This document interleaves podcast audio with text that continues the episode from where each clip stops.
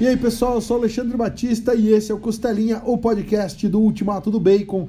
Estamos aí direto da quarentena, galera. Como a maioria dos brasileiros e a maioria das pessoas do mundo, e ao contrário do que algumas pessoas pregam, estamos em quarentena, isolados. Menos o Diegão, né, Diegão? Tô aqui com o Diego Brice, que ainda não parou de trabalhar.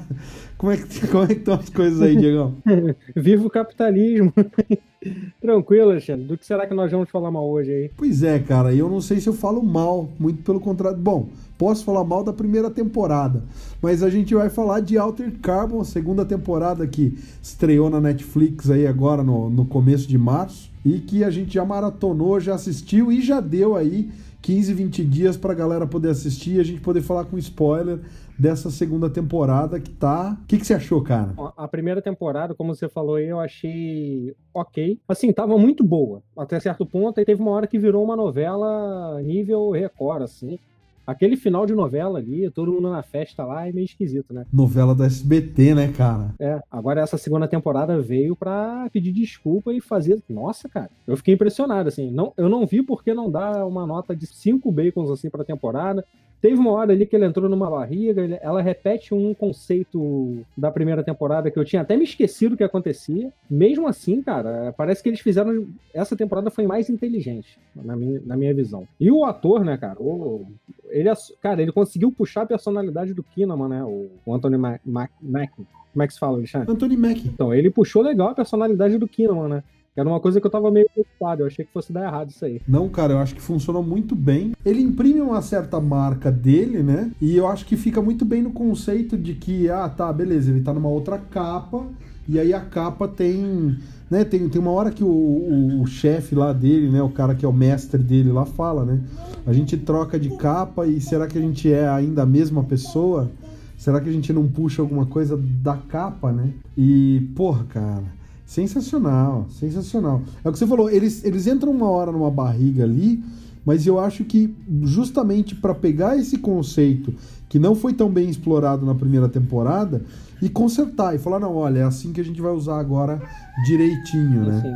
É, teve uma coisa que fez muita falta nessa segunda temporada, que aí é uma coisa assim que quase estraga a série, que é a ausência da Marta Rigareda, que era a Cristina Ortega lá da primeira temporada, fez muita falta, por, por razões óbvias, né, Alexandre? Cara, eu acho que ela tava muito bem realmente na série, ela, tava, ela fez uma, uma dupla com o, com o Kinnaman que, porra, cara, funcionou super bem. E fora aquela coisa, né? A gente gosta de ver gente bonita trabalhando, né? Aliás, cara, falando do Kino. A ainda tá sobre vigília, não pode aloprar muito, né? Tem que não, segurar. Eu tô quietinho aqui, tô confortável, cara. falando nisso, cara, o Kinnaman que tava monstrão na primeira temporada, né, cara? Eu olhei e falei, pô, o cara tá maior que o Schwarzenegger na época do comando, tá ligado? É, ele tava. O Kinnaman ele se esforçou ali. E engraçado que o Kinnaman é um ator meio. Como é que se diz assim? Sei lá, parece que o cara não dá muita sorte, não aparece muito. Que ele é bom, cara, pra esses filmes assim, clichêzão.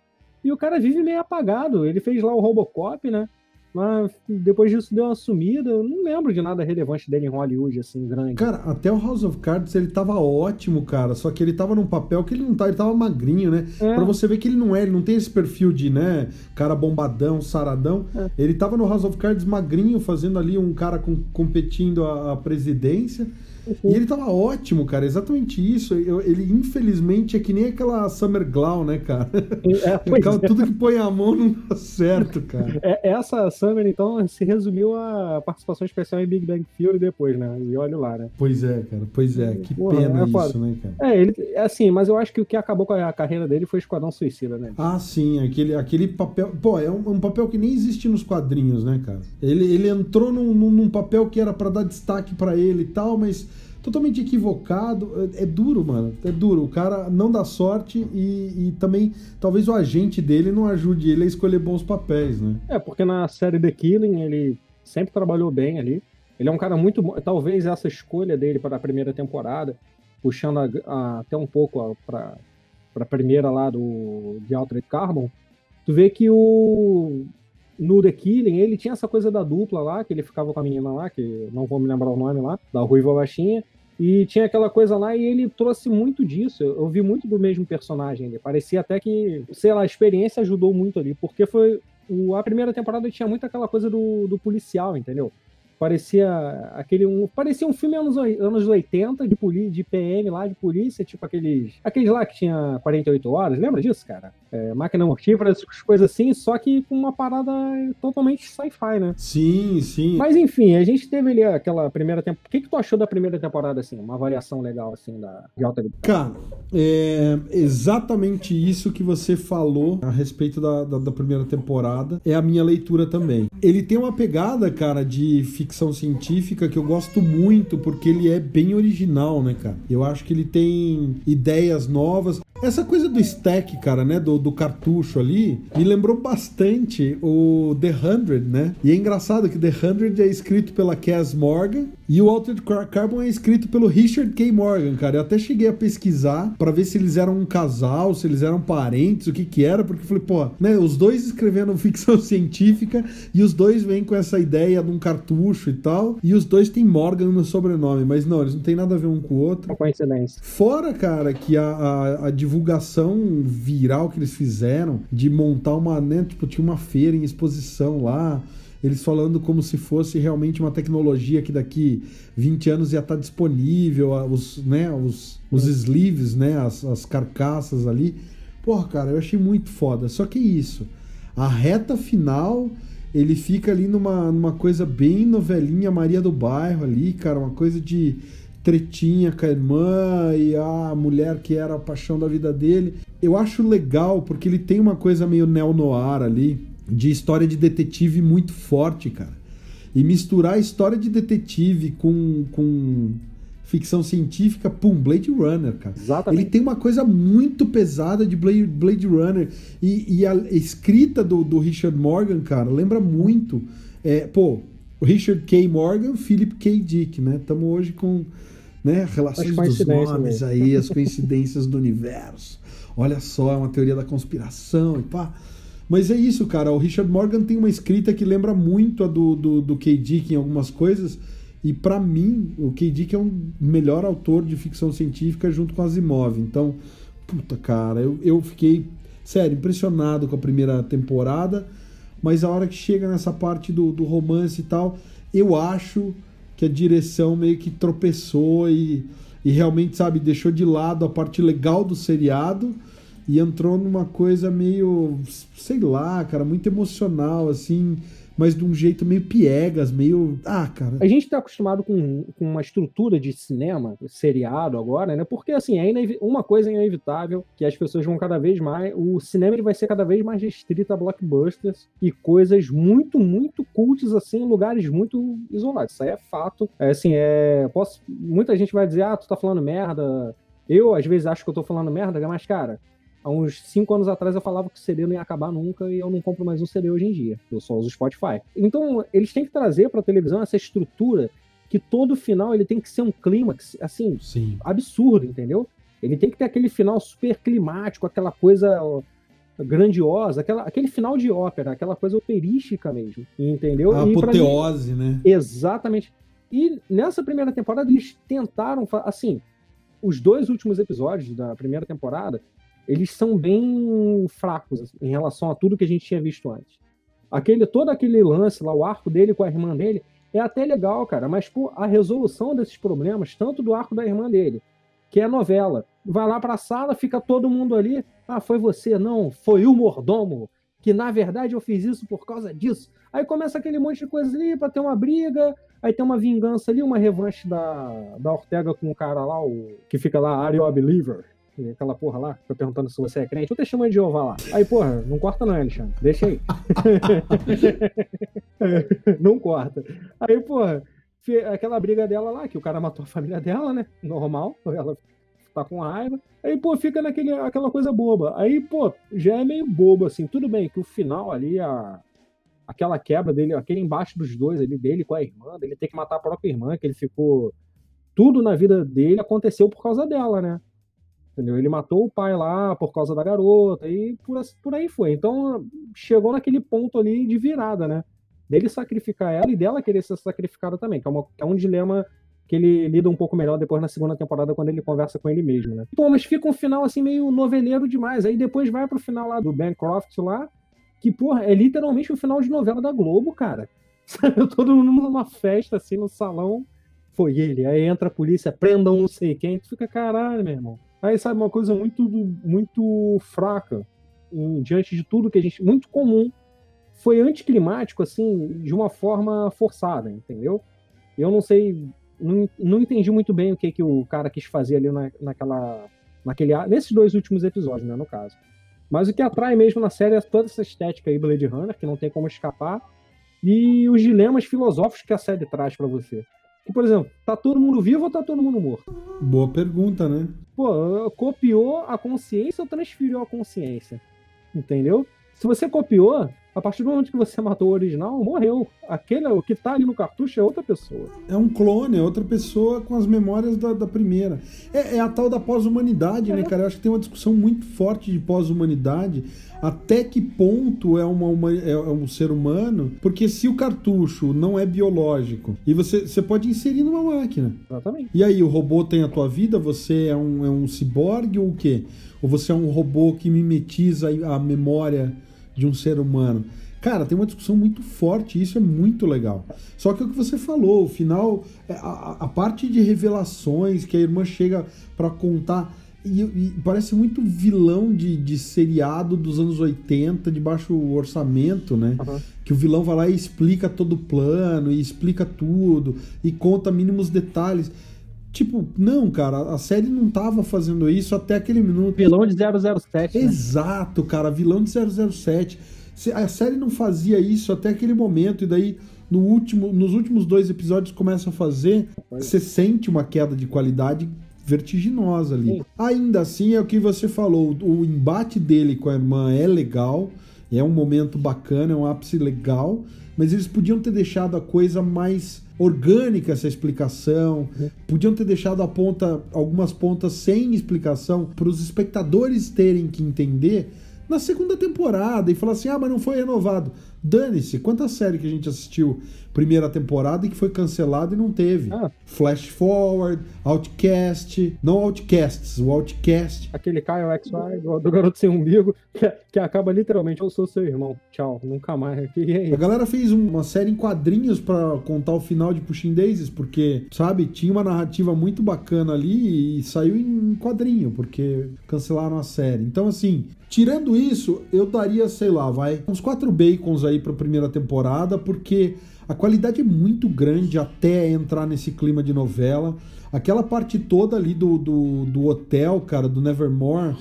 E o Paul, cara, que é, porra, ele é, ele mimetiza o Edgar Allan Poe e tem várias ah. referências à literatura toda, aos crimes da Rua Morgue, ao Corvo, a tanto livro do, do, do Poe, cara, muito, muito foda, maneiro. muito massa. E, e toda aquela parte do hotel, para mim, tem um clima de inteligência artificial do Kubrick, sabe? É, da, da, parte que. Tudo bem, vai, foi dirigido pelo Spielberg, a gente sabe, mas é que tem. A gente, a gente precisava, inclusive, fazer um podcast sobre isso, hein, Diegão? Sim, sim. Porque sim. tem. Você consegue sentir aonde tem a mão do Kubrick, aonde era o roteiro do Kubrick. Quem nunca viu, procure, porque tem na internet o roteiro do Kubrick e aonde o, o Spielberg escreveu coisa nova. E toda aquela parte dark do, uhum. do, do, do, inteligência artificial, aquela parte mais sombria do inteligência artificial, pô, é muito o clima do, do Hotel Nevermore ali. Eu achei muito legal, porque Fique claro que eu acho esse filme uma bosta, tá? Essa inteligência artificial aí. É, então, cara, eu acho que o resultado final não ficou tão legal quanto ele poderia ter sido. Eu gosto dele, mas em função do que eu imagino que teria sido o filme do Kubrick, né? na verdade, tem dois filmes de robô que eu fico puto que é esse e o Homem Bicentenário. Mas o Homem Bicentenário é demais, cara. Nossa senhora, esse, pô, esse filme eu, eu, chego a ficar com raiva de passar mal desse filme. Se a gente, se a gente começa a falar muito de alongar e alongar muito, o programa fica meio bobo, né? Aí é complicado. É. Meio bobo. Desculpa, errado. Bobo.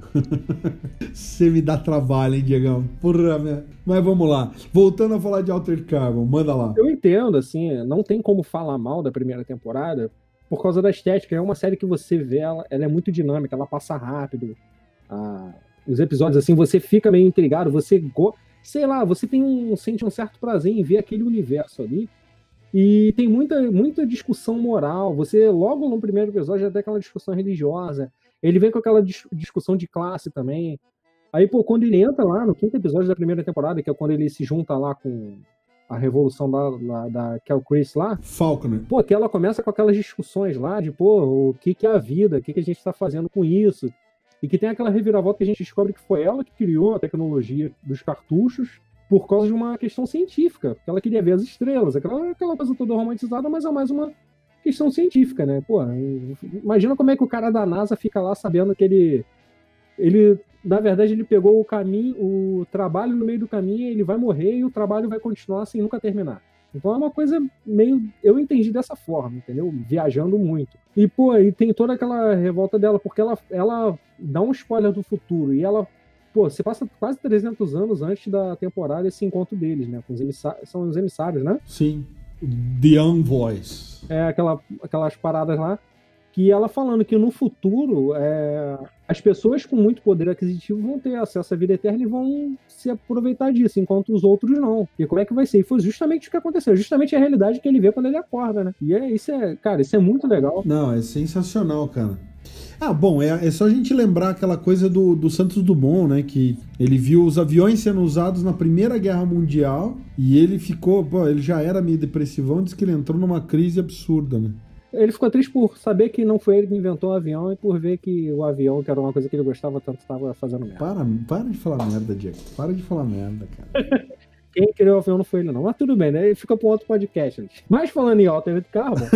a gente fica derivando. Tinha toda essa questão dela, né? E, ela e quando ele acorda ali, que ele vê aquilo tudo, ele fala: é, porra, é justamente isso que ela tava querendo evitar. E ele é aquele cara amargurado, porra, morreu a irmã, teoricamente, morreu a paquera dele. Todo mundo que ele considerava lá meio que morreu. Então, porra, todo, você fica querendo ver ali aquela coisa toda. E assim, e essa sacada da série dos cartuchos, porque você pode mudar o ator toda a temporada e o tempo todo, né, cara?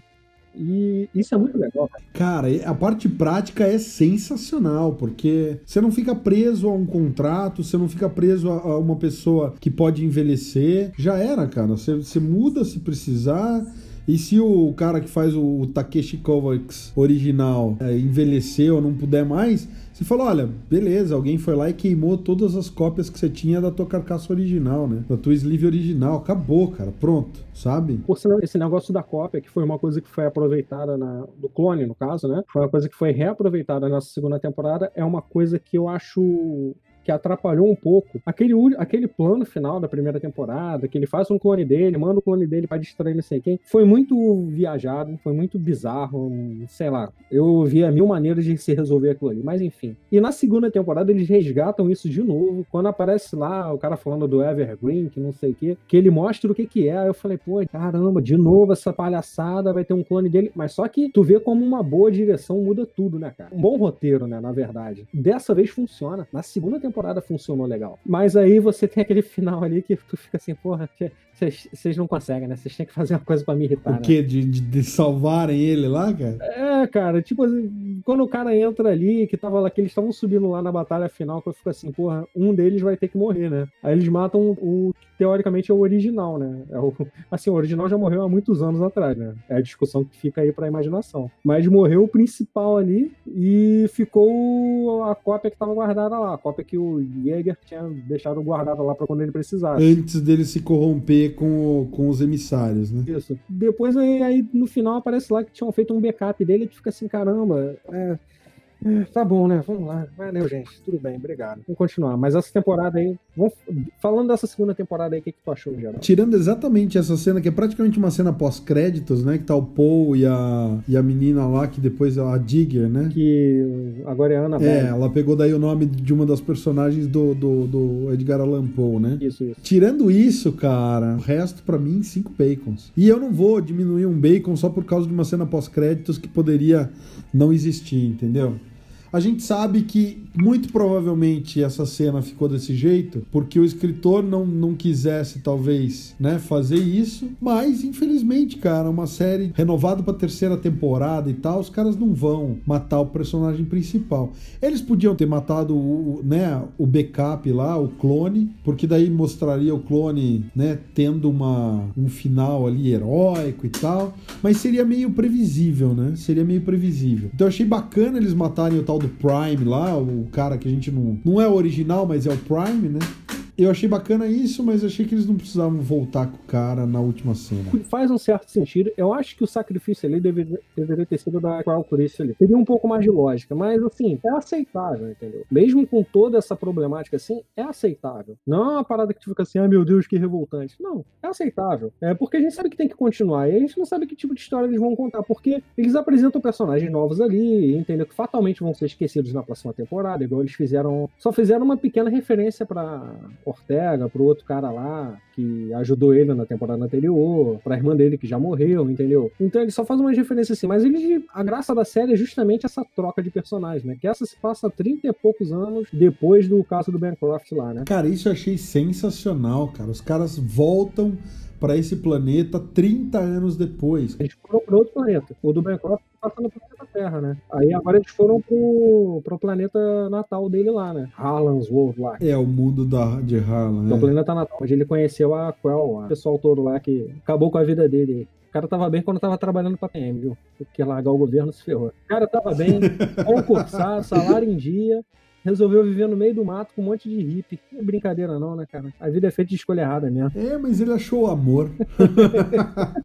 Mas é, a princípio ele não sabia, né? Agora, isso é uma coisa que até assistindo essa temporada eu fiquei meio assim, caramba, esse clone dele, o Takeshi 2, ele se converteu muito rápido. Pô, ele viu a mulher lá, ele já ficou meio assim, ah não, agora eu tô com vocês, tô fechado com vocês aqui, esse Jäger não presta não. Eu achei muito rápido, mas aí depois eu fui lembrar, na primeira temporada, o Takeshi, ele tá lá numa missão, ele vê a irmã dele, ele, ih, acho que é melhor ficar do lado dela e foda-se, mata os amigos dele todos. Ele, tudo bem que eles sabem que a morte não existe ali, né? Teoricamente, sai dando tiro nos colegas ali, vai embora com ela. Entendeu? Então faz sentido, é da personalidade dele essa, essa, conversão, assim. Eu tenho por mim que se, se um certo grupo religioso que gosta de abordar as pessoas em casa no domingo de manhã, bater na porta dele, ele se converte fácil. Cara, eu acho que nem só isso, nem só é da, da personalidade dele, eu concordo com isso mas é aquela coisa, esse clone, cara, é um clone exatamente do momento anterior em que ele é mandado na, na missão da, da Falconer. Sim. Então você pensa assim, cara, o cara viveu tudo o que ele viveu até aquele ponto.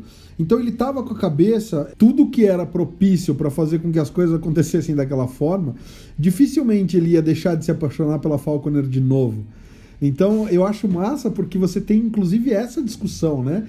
Quer dizer, você, há tanto tempo atrás, tomou uma decisão, se você voltasse naquele mesmo ponto, será que você seria capaz de escolher diferente? Ou será que você ia fazer as mesmas escolhas? Então, tem uma série de discussões, cara, muito foda. E até uma coisa que eu achei massa da, da, das misturas, né? Deles fazerem as, o slicing lá, né? Splicing de. de o slicing ou splicing? Do, do DNA e misturar com DNA de lobo, cara. Me lembra muito aquele filme A Ascensão de Júpiter da, da, das Wachowski, né, cara? O filme dela? Ascensão de Júpiter? É, Ascensão de Júpiter. Eu não assisti esse filme até hoje, não acredito. É, é uma pena porque flopou, mas tinha, pô, tinha uma coisa muito massa. E em várias questões ali, o Walter Carbon toca também e, e, faz referência a esse universo do, do Ascensão de Júpiter, né? E putz, cara, é o que eu falei, eu, acho, eu achei muito massa a segunda temporada, porque é isso. Blade Runner, inteligência artificial, Ascensão de Júpiter, tem referência muito. Vingador do futuro. É Vingador do futuro, cara. Que tu vê que é tudo sujo, é tudo muito sujo, assim, é estranho, né? Tu pensa assim, ah, no futuro vai ser tudo mais limpo. Demais. Não é sujo, por quê? Porque tem muita gente. Tem muita gente, é, cara, colônia exploradora. Eu acho massa, cara, porque é, é ficção científica que faz referência a outras obras de ficção científica. Eu acho isso sensacional. Falei, até o The Hundred dá para você tocar ali, apesar do The 100 ser mais juvenil. Sério, cinco bacons, cara, não tenho o que falar. A gente já tá estourando o tempo, não vou nem falar mais nada. Só falo pra galera que ainda não assistiu, assistam, pelo amor de Deus. Se você curte ficção científica, não deixe de assistir as duas temporadas. A segunda é melhor, mas, meu, a primeira é quatro bacons, então tá longe de ser ruim, né? Tem o também, agora saiu há pouco tempo, Nova Capa, né? Que é um. Como se fosse um anime, até em japonês também. É um anime, né? Uhum. Da série, é, do mesmo universo e se passa um ano depois da explosão do QG lá. Ele encontra o Hideki lá, e... só que, poxa, cara, a estética é esquisita, sabe? É, parece um, parece uma, um cinemático de videogame. E isso é meio incômodo para mim. Mas a história até que não é ruim. Tem algumas incoerências em relação à série que são bem incômodas ali. Entendeu? Algumas decisões muito bobas. Mas, cara, se esse, se esse filme é um curtazinho, né? Tem uma hora e pouquinho, uma hora e dez, uma hora e quinze. Tem uma coisa muito legal, que é as cenas de ação, cara. Que a série também tem ótimas cenas de ação. Por sinal, tem um momento sensacional nessa segunda temporada que quando a, a menina lá, a mercenária que tá ajudando ele, assume a capa dele e vai lá resgatar os, os familiares, né? Pô, foi muito legal aquilo ali também, né? Uma boa sacada. Aquilo foi muito legal, cara. Uma baita sacada. É, tem todas as cenas de ação dessa, dessa série, por ele ser o último emissário, fica aquela toda aquela coisa, aquela expectativa assim, né? Eu assim reconheço que as cenas de batalha, de luta corporal da primeira temporada são mais interessantes em relação a essa. Essa eu achei meio comum demais. Mas uh, são boas também. Mas agora o desenho, cara, esse anime, ele tem. Nossa, tem duas sequências ali que são impecáveis, assim, quase. Muito boas mesmo. Mas a história em si é bem. Tá bom, vai, valeu. Dá pra passar. Três bacons aí, tranquilo. Eu vou, vou dar uma conferida, eu não vi ainda esse nova capa aí. Mas tá na Netflix também, Diegão? Já foi só na sexta-feira passada, se eu não me engano. Ou retrasado. É, é legal, vale assistir, é uma horinha só, vale a pena só pra manter inteirado ali no universo.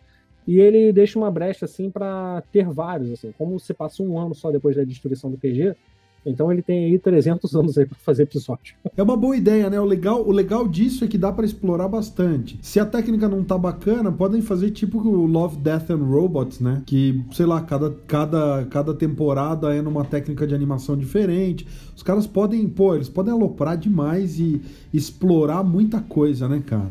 Vale podcast. Vale podcast. Mas é isso, Diegão. Tem mais alguma coisa para falar aí, cara? Um pouco mais desse universo com outros personagens que não seja desse núcleo Takashi Kovacs, Quell Price, lá, essa galera assim. Queria ver outros lados, assim, outras pessoas, outros personagens novos, entendeu? Dentro desse mesmo universo, com outras visões. Eles falam o tempo todo de vários rumos. Seria interessante se eles mostrassem um pouco mais dessa exploração anterior à criação dos cartuchos, toda essa exploração espacial, entendeu? Que a gente já pega o mundo feito. Então, assim, eu, eu sei que o prequel, geralmente, ele é sempre prequel Waste. Gostou?